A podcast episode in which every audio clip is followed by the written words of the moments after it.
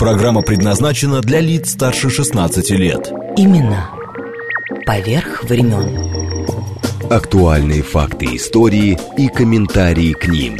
События сегодняшней жизни глазами наших соотечественников с самых разных точек зрения. Подробности происходящего вокруг нас в звуках и голосах участников. Авторская программа Леонида Именно поверх времен. «Узри» радио.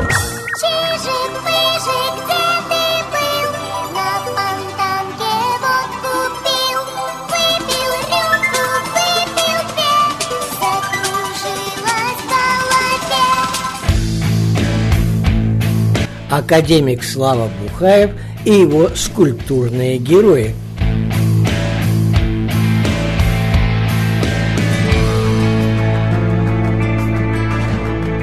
Поверите, но эта знаменитая песенка, распевает которую уже более 180 лет, была известна в Петербурге уже в 1840 году, а связывают ее с воспитанниками Петербургского училища правоведения, располагавшегося на набережной Фонтанки в доме 6, основанном в 1838 году.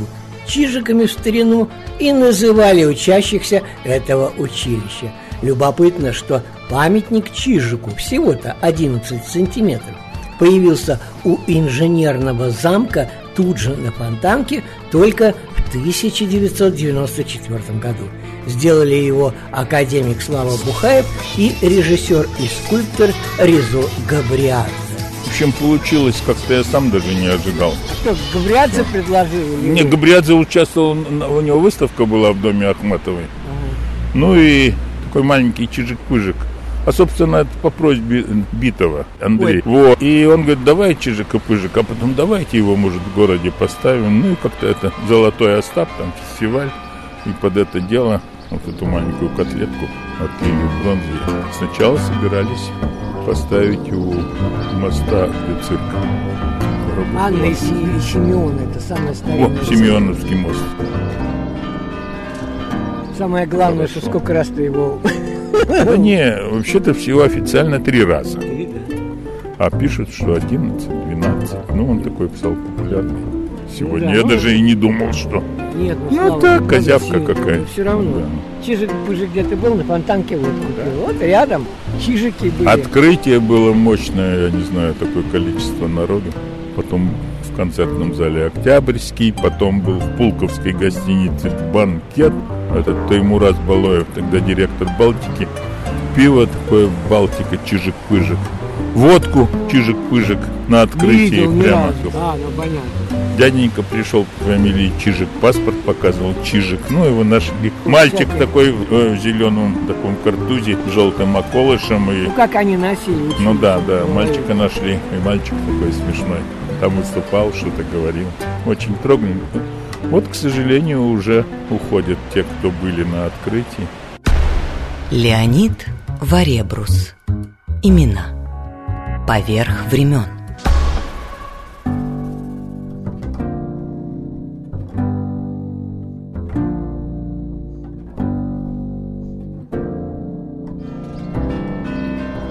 Писатель Регина Лукашина.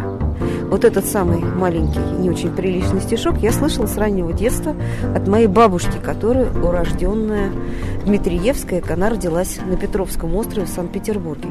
И вот эту историю я узнала значительно позже, конечно, когда уже подросла, о том, кто такой был этот самый Чижик, и почему здесь Пыжик.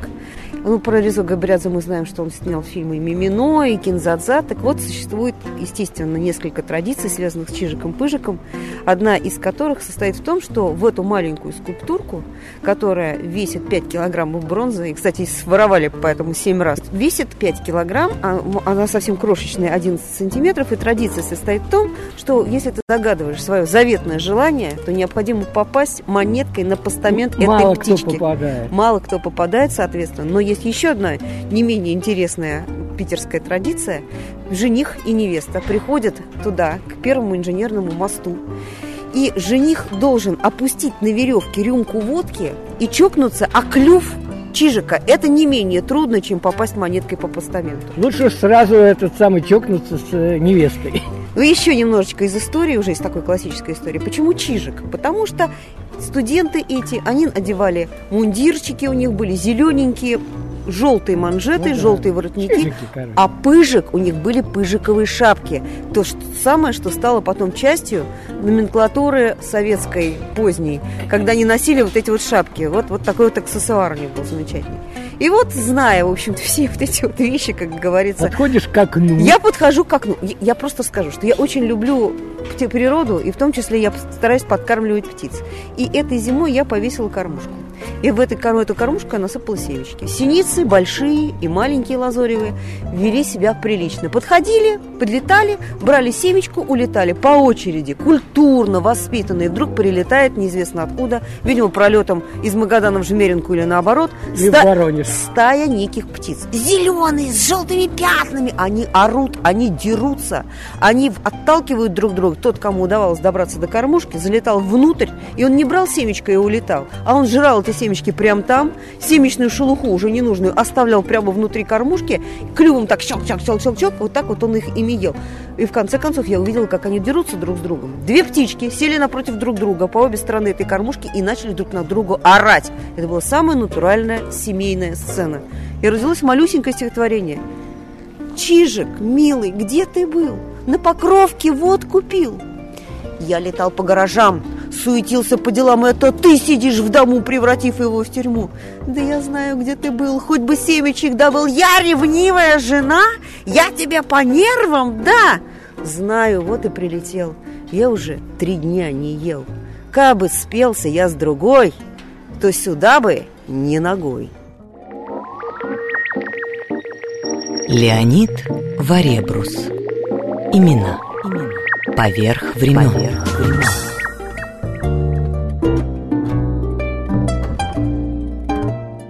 пока академик Слава Бухаев и его скульптурные герои. От того же Чижика-Пыжика, собаки Давлатова, Глафира, или, как говорили в семье, Глафурии за ее нрав, носа из повести Николая Гоголя, которых, кстати, в Петербурге целых три, до скульптур Анны Ахматовой и Осипа Мандельштама в фонтанном доме, Сергея Довлатова на улице Рубинштейна, 23 и многое другое. И будем говорить не только о скульптурах, но и о самих персонажах, изображенных Славой Бухаевым. Начнем с носа майора Ковалева, относящегося к числу самых необычных памятников Санкт-Петербурга. Он был установлен 1995 году на Вознесенском проспекте. Это барельеф с изображением носа. Предысторию, я думаю, все знают. Коллежский асессор Ковалев, именующий себя для большей важности майором, неожиданно просыпается утром без носа. На месте носа оказывается совершенно гладкое место. Он направляется к обер-полицмейстеру, чтобы заявить о пропаже. По пути неожиданно встречает собственный нос в шитом золотом мундире, шляпе статского советника и при шпаге. Нос запрыгивает в карету и направляется в Казанский собор, где молится. Ковалев мчится за ним. Если интересно, заходите на Вознесенский проспект 36. Работа, кстати, академика Славы Бухаева. А пока народный артист России Сергей Юрский, наш со славой земляк. Марта 25 числа случилось в Петербурге необыкновенно странное происшествие. Цирюльник Иван Яковлевич, живущий на Вознесенском проспекте, фамилия его утрачена, и даже на вывеске его, где изображен господин с намыленной щекою и надписью «И кровь отворяют», не выставлено ничего более. Цирюльник Иван Яковлевич проснулся довольно рано и услышал запах горячего хлеба. Приподнявшись немного на кровати, он увидел, что супруга его, довольно почтенная дама, очень любившая пить кофе, вынимала из печи только что испеченные хлебы. Сегодня я, Прасковья Осиповна, не буду пить кофе, сказал Иван Яковлевич, а вместо того хочется мне съесть горячего хлебца с луком. То есть Иван Яковлевич хотел бы и того, и другого, но знал, что было совершенно невозможно требовать двух вещей разом, ибо Прасковья Осиповна очень не любила таких прихотей. «Пусть дурак ест хлеб, мне же лучше», — подумала про себя супруга. «Останется кофе лишняя порция». И бросила один хлеб на стол. Иван Яковлевич для приличия надел сверх рубашки фрак и, усевшись перед столом, насыпал соль, приготовил две головки луку, взял в руки нож и, сделавши значительную мину, принялся резать хлеб. Разрезавши хлеб на две половины, он поглядел в середину и, к удивлению своему, увидел что-то белевшееся. Иван Яковлевич ковырнул осторожно ножом и пощупал пальцем. «Плотное», — сказал он сам про себя, — «что бы это такое было?» Он засунул пальцы и вытащил нос. Иван Яковлевич и руки опустил. Стал протирать глаза и щупать. Нос! Точно? Нос! И еще казалось, как будто чей-то знакомый. Ужас изобразился в лице Ивана Яковлевича. Но этот ужас был ничто против негодования, которое овладело его супругою. «Где это ты, зверь, отрезал нос?» — закричала она с гневом. «Мошенник, пьяница! Я сама на тебя донесу полиции! Разбойник какой! Вот уж я от трех человек слышала, что ты во время бритья так теребишь за носы, что еле держатся!» Но Иван Яковлевич был ни жив, ни мертв. Он узнал, что этот нос был ничей другой, как коллежского асессора Ковалева — которого он брил каждую середу и воскресенье. — Стой, Прасковья Осиповна, я положу его, завернувши в тряпку в уголок. Пусть там маленечко полежит, а после его вынесу. — И слушать не хочу, чтобы я позволила у себя в комнате лежать отрезанному носу, сухарь поджаристый. Знаю, умеет только бритвой возить по ремню, а долга своего скоро совсем не в состоянии будет исполнять, потаскушка, негодяй. Чтобы я стала за тебя отвечать полиции? Ах ты, пачкун, бревно глупое! Вон его, вон! Неси куда хочешь, чтобы я духу его не слыхала. Иван Яковлевич стоял совершенно как убитый. Он думал-думал и не знал, что подумать. Черт его знает, как это сделалось, сказал он, наконец, почесав рукою за ухом. Пьян ли я вчера возвратился или нет, уж, наверное, сказать не могу. А по всем приметам должно быть происшествие несбыточное, ибо хлеб — дело печеное, а нос совсем не то. Ничего не разберу. Иван Яковлевич замолчал. Мысль о том, что полицейские отыщут у него нос и обвинят его, привела его в совершенное беспамятство. Уже ему мерещился алый воротник, красиво вышитый серебром, шпага, и он дрожал всем телом. Наконец достал он свое исподнее платье и сапоги, натащил на себя всю эту дрянь и, сопровождаемый нелегкими увещаниями Прасковьи Осиповны, завернул нос в тряпку и вышел на улицу. Он хотел его куда-нибудь подсунуть, или в тумбу под воротами, или так как-нибудь нечаянно выронить, да и повернуть в переулок. Но на беду ему попадался какой-нибудь знакомый человек, который начинал тотчас с запросом «Куда идешь?» или «Кого так рано собрался брить?» Так что Иван Яковлевич никак не мог улучить минуты.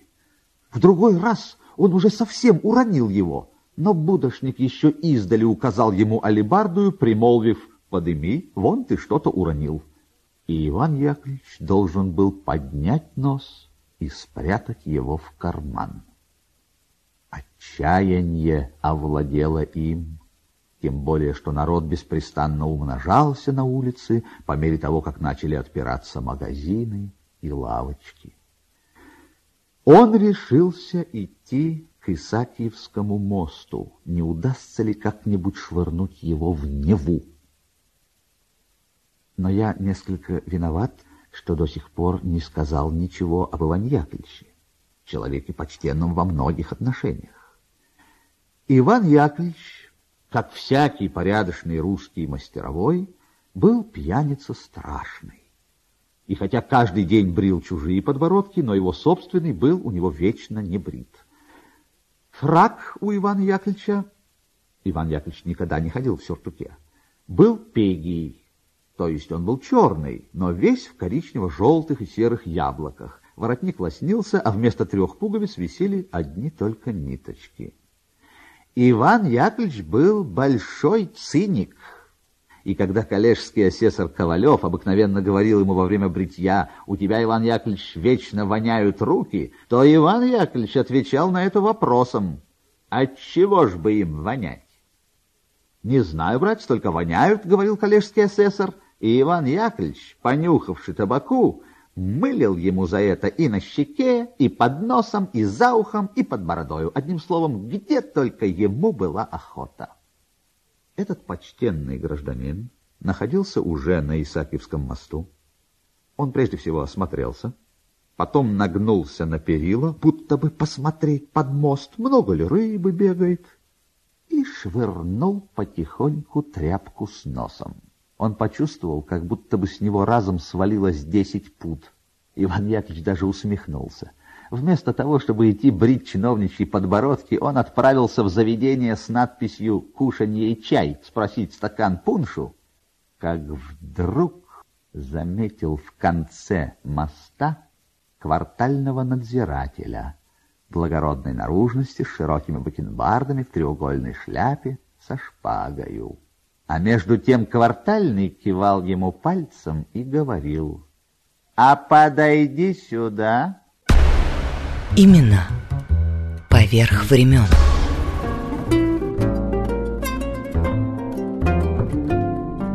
Теперь от Исаки по Вознесенскому проспекту мимо памятника Носу, естественно, на Гороховую и к пяти углам, на улицу Рубинштейна, 23, к Довлатову.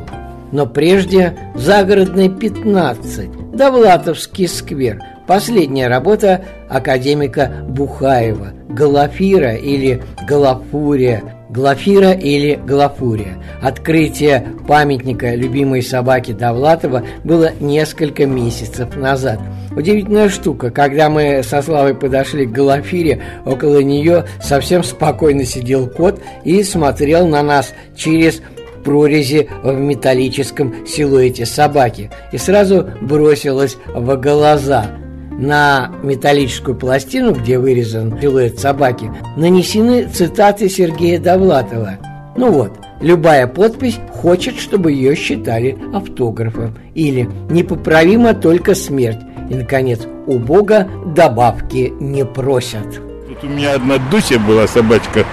Она была такая простолюдинка из простых из приюта ее взяли. Она, видно, маленькая насмотрелась, она всегда ногу поднимала. Так она обычно тоже, а потом то ногу поднимала. Так смешно было, она таких на коротких. Слава, но памятник, который Довлатову стоит там, там же Да. теперь, где пишущая машинка, там же теперь тоже это А это, стоит. вот это то, что вырезанное, оно перешло туда. Да, один написал, что она, сука, поднимает ногу. А я вот как раз знаю такие, которые которые поднимают. А что это интересно такое? собака Довлатова. Сквер Довлатова. А, вот оно в чем дело. Эти собачки он здесь выгуливал когда-то. А он жил, по-моему, вот в соседнем Да. доме. Да, да, да. 23. Скажите, как вам Глаша-то? Вообще так. э, да, я прочитал очень хорошие вещи написано со смыслом. У Бога не добавки не просит. Вообще Слава знал, что он скульптор. Но я поизучал его текст. А, интересно, интересно. Ну, Как- А вы по профессии? Я небольшой предприниматель. Самое главное, мне нравится, это небольшой. Небольшой, да. На своем месте главное быть. Спасибо вам огромное. Вас как зовут-то, кстати? Меня Аслан зовут. А это где вы учились? Ну, в, Ре- в Академии художеств Репина. Ну, у нас на этом, на набережной. Как возник... э, То, сквер, даже в свое время предлагался здесь памятник, но они ни в какую. Ну вот, потом вот здесь, ни в какую. О, большая московская, я уже... всё- Московская, да. Вот даже там в школе на, на фонтанке думал, может быть. Ну, а потом как-то так случилось, что вдруг такое совещание, собрание, и я один был вице-губернатор, который был поклонник Довлатова, говорит, а вы здесь? Я говорю, ну здесь никто там даст. Он говорит, Святое давай, дело, он прямо около давайте. И своего он, дома. он одобрил, продавил, и, в общем, получилось так. Слушайте, чтобы понятно было, вот мы стоим Ага. рядом, Мгм. вот, этот сам в проеме дома стоит этот почтовый ящик, они же все Да, везде были, я да. все думаю э, немножко о другом, думаю, Да. как же почтальоны-то по всем этажам нашим Но это, но это раньше, между прочим, так и разносили Я было, знаю, да. да. А теперь это внизу, ну, в общем-то, и разумно, действительно. Ну, очень хороший памятник, и Почтовый самое ящик главное, вторая. Глаша там у вас А это Глаша, вот, приделал, между прочим, ее раньше не было. да. Так а я отсюда вырезал, когда думаю, а что она там? И решил там, придумал, что под столом она там подняла ножку, и очень, кстати, хорошо, и Да. незаметно, и так, кто глазастый, тот увидит. А картонка, сам этот проект, там уже у меня из картона, из толстого вырезано, находится в квартире. А, в самой. в самой квартире, где хотят музей, ну, не знаю. что. Ну дай бог, потому что сколько собирались в этом э, в доме на Литейном сделать этот э, Да, ну, э, сделали. Бродского. Сделали, ну, да. сколько, через сколько лет. Ну, это правда. да. Слушайте, ну это еще лучше получилось. Прямо ну, вот хорошо, по-моему, давайте поближе очень, немножко подойдем, чтобы надписи очень прочитать. просто и Да. Очень просто и Мне очень нравится вот эта вот э, любая подпись. Хочешь, чтобы ее считали автографом. да, Класс, или здесь непоправима только смерть. У Бога добавки не просят. Глаша, Глафурия ее в семье, мне Лена сказала, мы ее звали Глафурия. А что, Злая была, а чего, что а чего Глафурия? Она фурила много. А, ну понятно. Ну так, ну так домашнее у нее имя было. Слушайте, ну, Фокстерьер. У меня приятель Леша Копыловский, у него тоже Фоксик, он его был друг. И вот они, у него тоже Фоксик один потом умер, потом нового Фоксика взяли. Вот. И, и он все рассказывал, что вот у Довлатова. Я-то его без собачки помню так. в мастерской вы как-то мне Да, да, рассказывали да, да, несколько да. лет Да, назад. да, да. За водкой бегал. Точно, точно. А вот здесь, значит, тоже с задней Ага. стороны. Это вот кто спринт-центр это я там делал Ага. в этой компании. Они из стали вырезали. Это Евросип.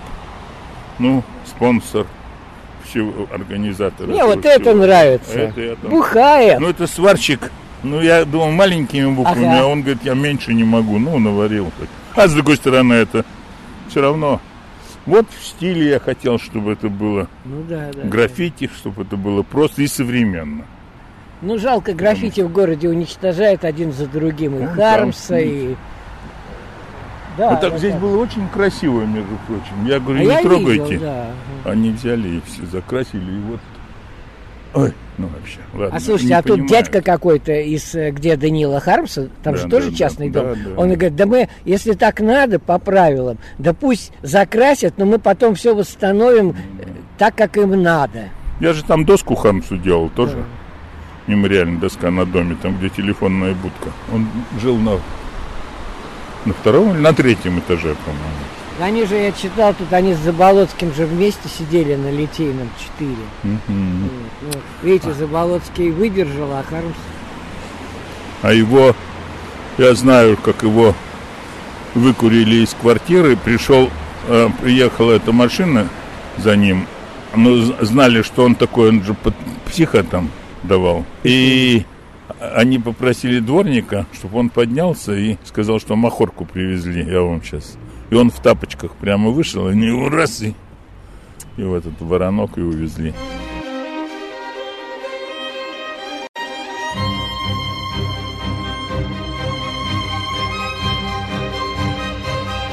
академик Слава Бухаев и его скульптурные герои. Именно поверх времен. Леонид Варебрус. Имена поверх времен.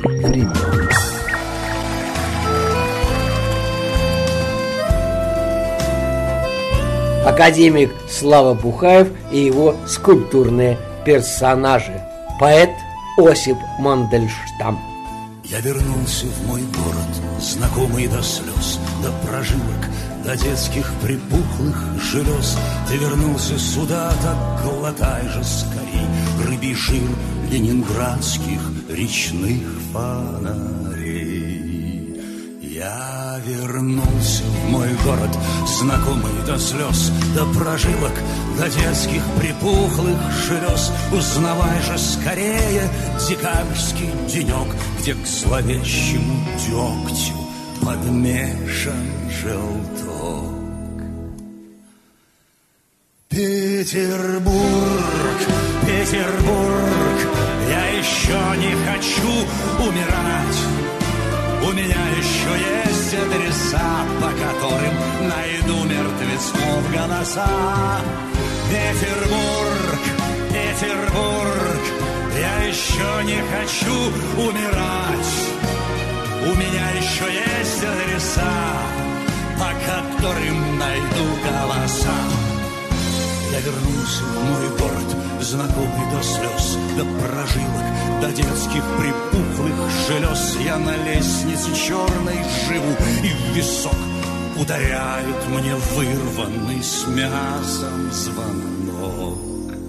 Я вернулся в мой город, знакомый до слез, до прожилок, до детских припухлых желез. И всю ночь напролет жду гостей дорогих, шевеля кандалами цепочек дверных. Ленинград, Ленинград, я еще не хочу умирать.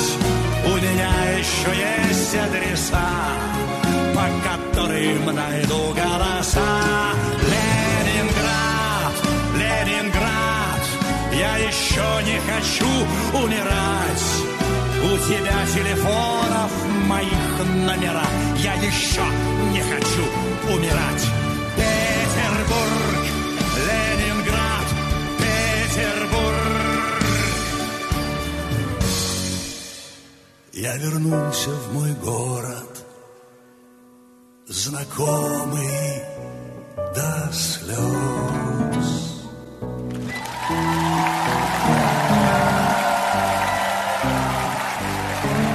Я приглашаю вас в свой родной город, где жила моя бабка Екатерина Александровна Успенская, где в блокаду была мама Мария Егоровна, где живу я. И по соседству Слава Бухаев, с которым мы сейчас и бродим по нашему городу. Теперь фонтанный дом, Шереметьевский сад и короткий комментарий президента фонда друзей музея «Фонтанный дом» Нины Поповой. А мы внизу со Славой стоим.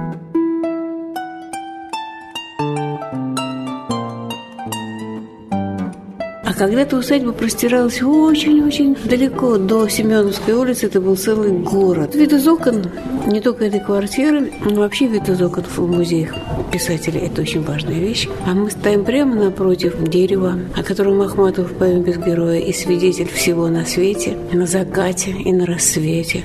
Смотрит в комнату старый клен и, предвидя нашу разлуку, мне свою иссохшую руку, как за помощью тянет он. Это такой сад, который много чего помнит. Здесь вот этот э, великолепный памятник. Тень. Памятник, посвященный одному стихотворению Ахматовой, написанному в пятилетнюю годовщину расстрела Гумилева, в 26-м. Единственное стихотворение, у которого есть помета «Шереметьевский сад». И неоплаканную тенью я буду здесь блуждать в ночи, когда зацветшую сиренью играют звездные лучи. Это как бы от имени Гумилева тень, которая к ней сюда приходит. Вот она была человеком с таким сильным чувством присутствия ушедших людей в пространстве жизни, не только своей, в пространстве культуры этого города, что никто никуда не уходит, что тени этих людей остаются, как тень Пушкина в этом дворце, как тень Вяземских в этом дворце, как тень Гумилева, который к ней приходил, когда она жила еще в другом флигеле в 18-19 году, здесь навещая ее. И она знает, что вот у него нет могилы, что для нее было нарушением вечных норм бытия. У человека нет могилы, нет камня, к которому можно прийти, нет возможности сорвать траву. И несколько раз показывали какие-то места, где их расстреляли, тех, кто шел по делу Таганцева. И она потом рассказывала, все люди на кладбище привозят цветы, а я ездила туда и рвала цветы охапками и увозила их. Но она знает, что сюда, в это пространство, глубины такой необыкновенной,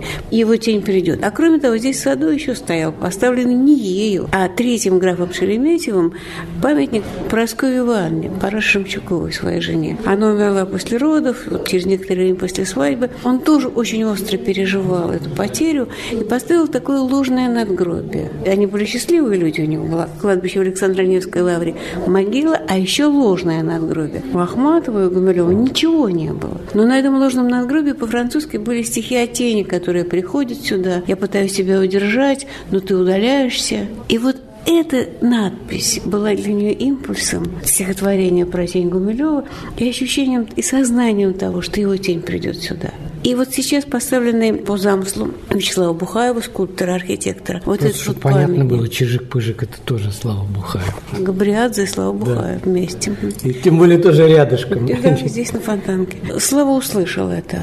Такой наш посыл о тенях и о том, что это все остается.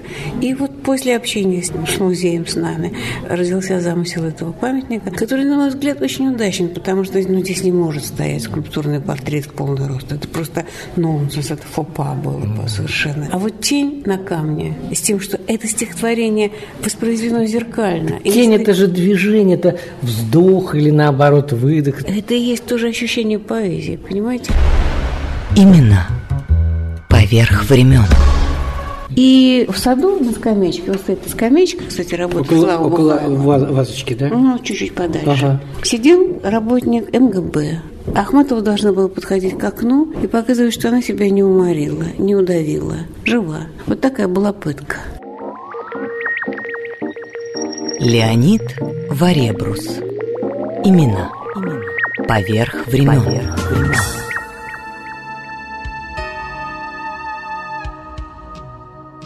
Реквиум Анны Ахматовой. Место предисловия. Страшные годы Ежовщины я провела 17 месяцев в тюремных очередях в Ленинграде. Как-то раз кто-то опознал меня. Тогда стоящая за мной женщина с голубыми губами, которая, конечно, никогда не слыхала моего имени, очнулась от свойственного нам всем оцепенения спросила меня на ухо. Там все говорили шепотом. А это вы можете описать? И я сказала, могу. Птицы смерти в зените стоят. Кто идет выручать Ленинград? Не шумите вокруг. Он дышит. Он живой еще. Он все слышит. Как на влажном Балтийском дне сыновья его стонут во сне. Как из недр его вопли. Хлеба. До седьмого доходит небо. Отворите райскую дверь, помогите ему теперь. Анна Ахматова, сентябрь 1941 год. Ну вот она и есть блокада. Это в, в судьбах конкретно для нее, дорогих ей людей. Тут страшно было в фонтанном доме. Вы, наверное, знаете, за ней пришел Томашевский, ее друг, и позвал ее туда, в, э, в дом писательский на канал. Да, это по, по дороге. Такая, вот, ну, такой миф, что они попали в, воздушная тревога. Они действительно вошли в подвал, одновременно подняли голову и сказали «собака». Ну, а, в общем-то, она какое-то время жила у Томашевских, и причем даже не наверху у них, а в Дворницкой. Однажды этого дворника, Епишкин, кажется, его фамилия, она попросила сходить за папиросами, за звездочкой. Он э, пошел в киоску, его убила. И вот она так вот чис- чистила, как в трагедиях собственной жизни, вот эту дату, когда убили этого дворника, который пошел ей за папиросами. И вот, знаете, остались воспоминания интересные эм, э, Зои Борисовны Томашевской, тогда ей было 17 лет, а их бомбоубежище. Э, Как-то они, дети, однажды ворвались в это бомбоубежище, переполненные впечатлениями, там где-то взрывы, и рассказывают, рассказывают. Ахматова э, так помолчала, а потом говорит, храбрость – это отсутствие воображения.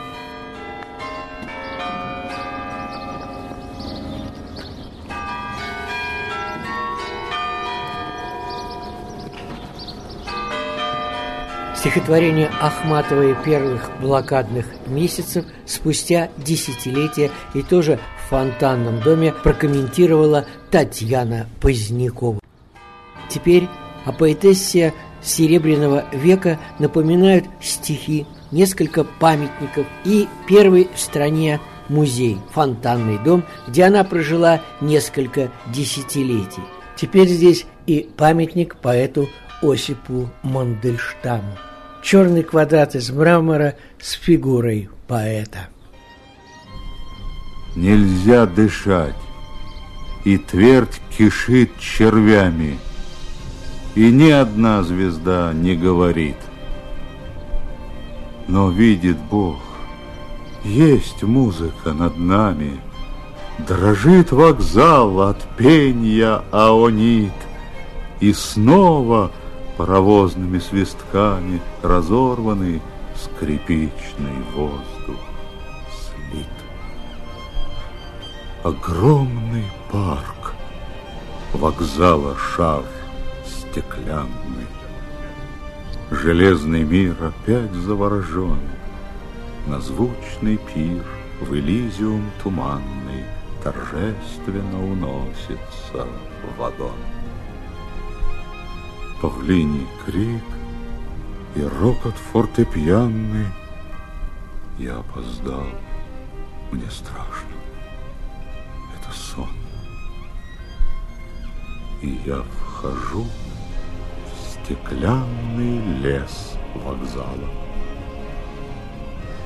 Скрипичный строй в смятении и слезах, Ночного хора дикое начало И запах роз в гниющих парниках, Где под стеклянным небом ночевала Родная тень в кочующих толпах.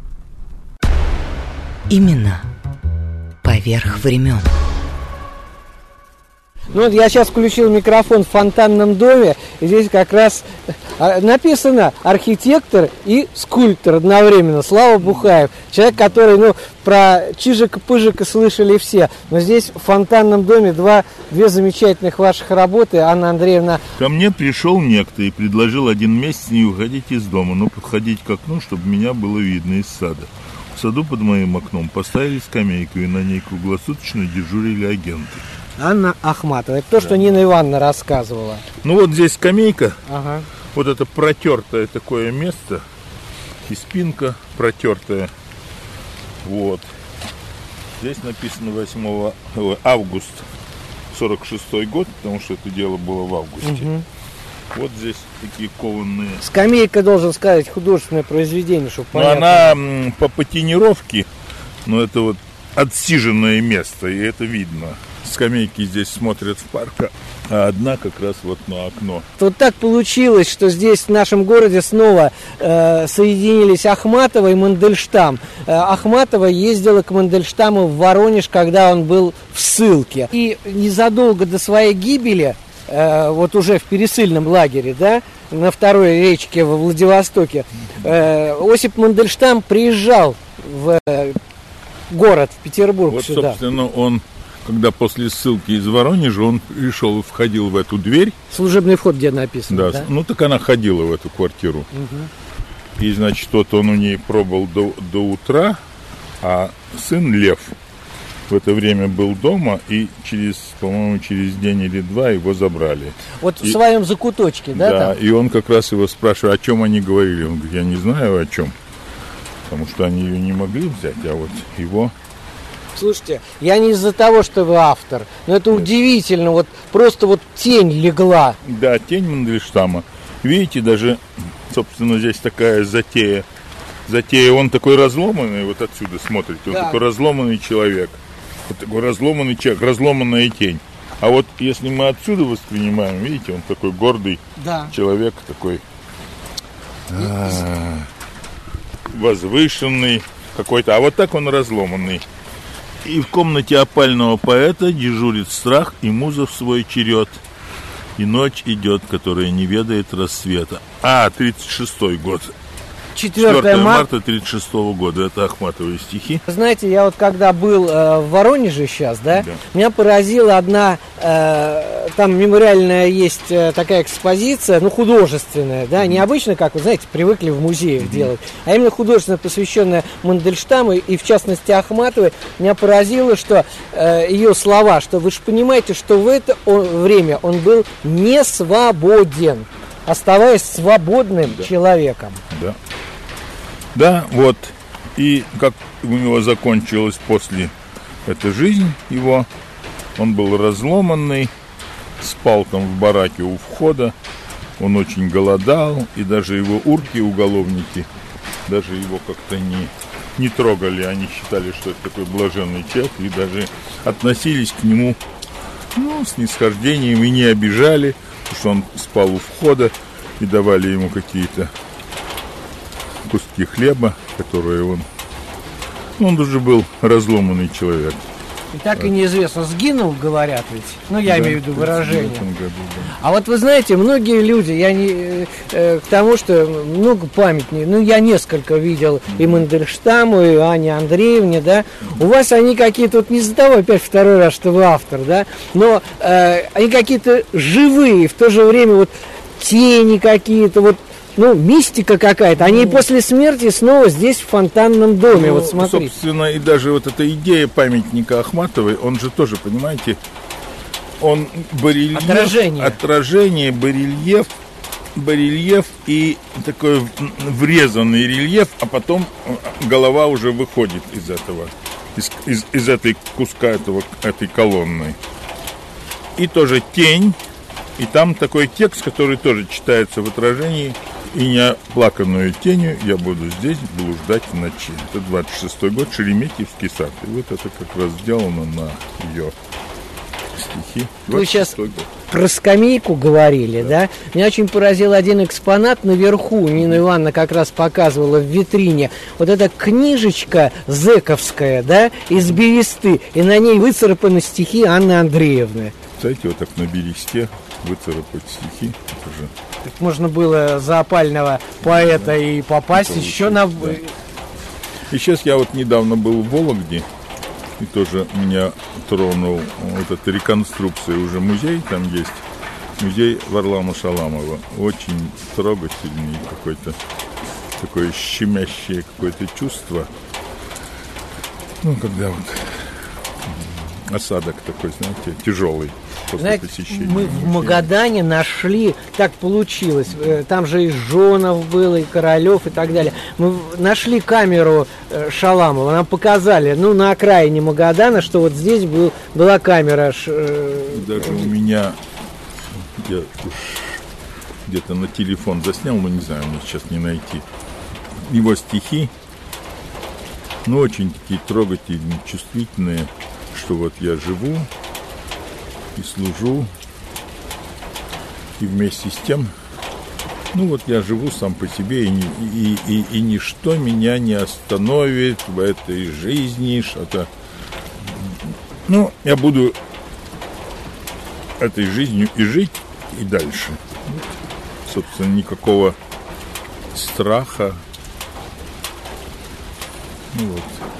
Вопрос... И тоже есть, вот я делал этот памятник Шемякиным жертвам репрессий, и там... Напротив крестов, который, Напротив там же и крестов. памятник Ахматовой стоит. Ну, там это делало кто-то там, Ну да, и да. другие люди. Там я нашел у Лихачева, и там этот текст врезан. В правде нет страха. Правда и страх несовместимы. Вот. Имена поверх времен.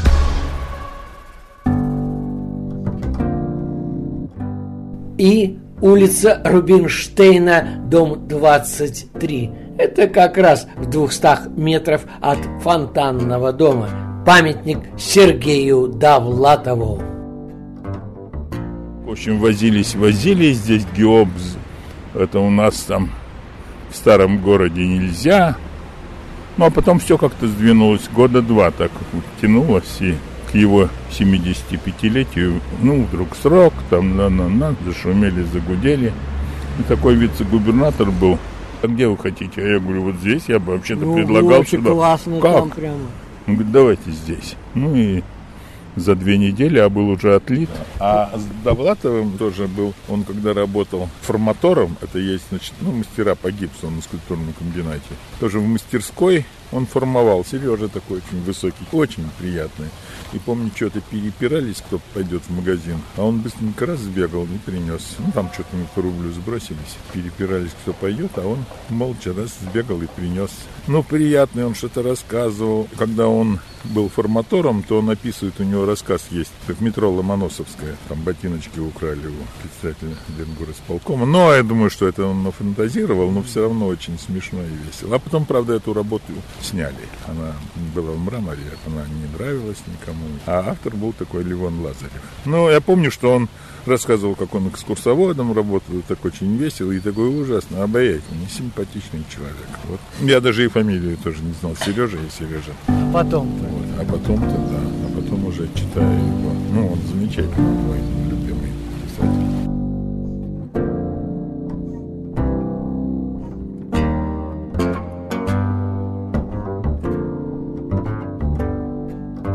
Но и такой «Моя Россия и всех краев дороже мне». Александр Блок. Предисловие. В Авире эта сука мне и говорит. Каждому отъезжающему полагается три чемодана. Такова установленная норма. Есть специальное распоряжение министерства. Возражать не имело смысла, но я, конечно, возразил. Всего три чемодана? Как же быть с вещами? Например? Например, с моей коллекцией гоночных автомобилей. «Продайте», — не вникая откликнулась чиновница. Затем добавила, слегка нахмурив брови. «Если вы чем-то недовольны, пишите заявление». «Я доволен», — говорю. «После тюрьмы я был всем доволен». «Ну так и ведите себя поскромнее». Через неделю я уже складывал вещи, и, как выяснилось, мне хватило одного единственного чемодана. Я чуть не зарыдал от жалости к себе, ведь мне 36 лет, 18 из них я работаю, что-то зарабатываю, покупаю, владею, как мне представлялось, некоторой собственностью, и в результате рукописи я давно отправил их на Запад тайными путями. Мебель, письменный стол я отвез в комиссионный магазин, стулья забрал художник Чегин, который до этого обходился ящиками, остальное я выбросил. Так и уехал с одним чемоданом.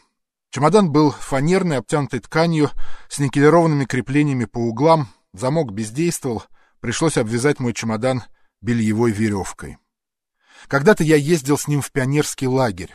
На крышке было чернилами выведено «Младшая группа Сережа Довлатов». Рядом кто-то дружелюбно нацарапал «Говночист». Ткань в нескольких местах прорвалась, изнутри крышка была заклеена фотографиями, Рокки Марчано, Армстронг, Иосиф Бродский, Лолабриджида в прозрачной одежде. Таможенник пытался оторвать Лолабриджиду ногтями, в результате только поцарапал. А Бродского не тронул, всего лишь спросил, кто это, я ответил, что дальний родственник. 16 мая я оказался в Италии, жил в римской гостинице «Дина», чемодан задвинул под кровать. Вскоре получил какие-то гонорары из русских журналов, приобрел голубые сандалии, фланелевые джинсы и четыре льняные рубашки. Чемодан я так и не раскрыл. Через три месяца перебрался в Соединенные Штаты, в Нью-Йорк, сначала жил в отеле «Рио», затем у друзей во Флашинге, Наконец снял квартиру в приличном районе. Чемодан поставил в дальний угол стенного шкафа, так и не развязал бельевую веревку. Леонид Варебрус. Имена. Поверх времен. Поверх времен.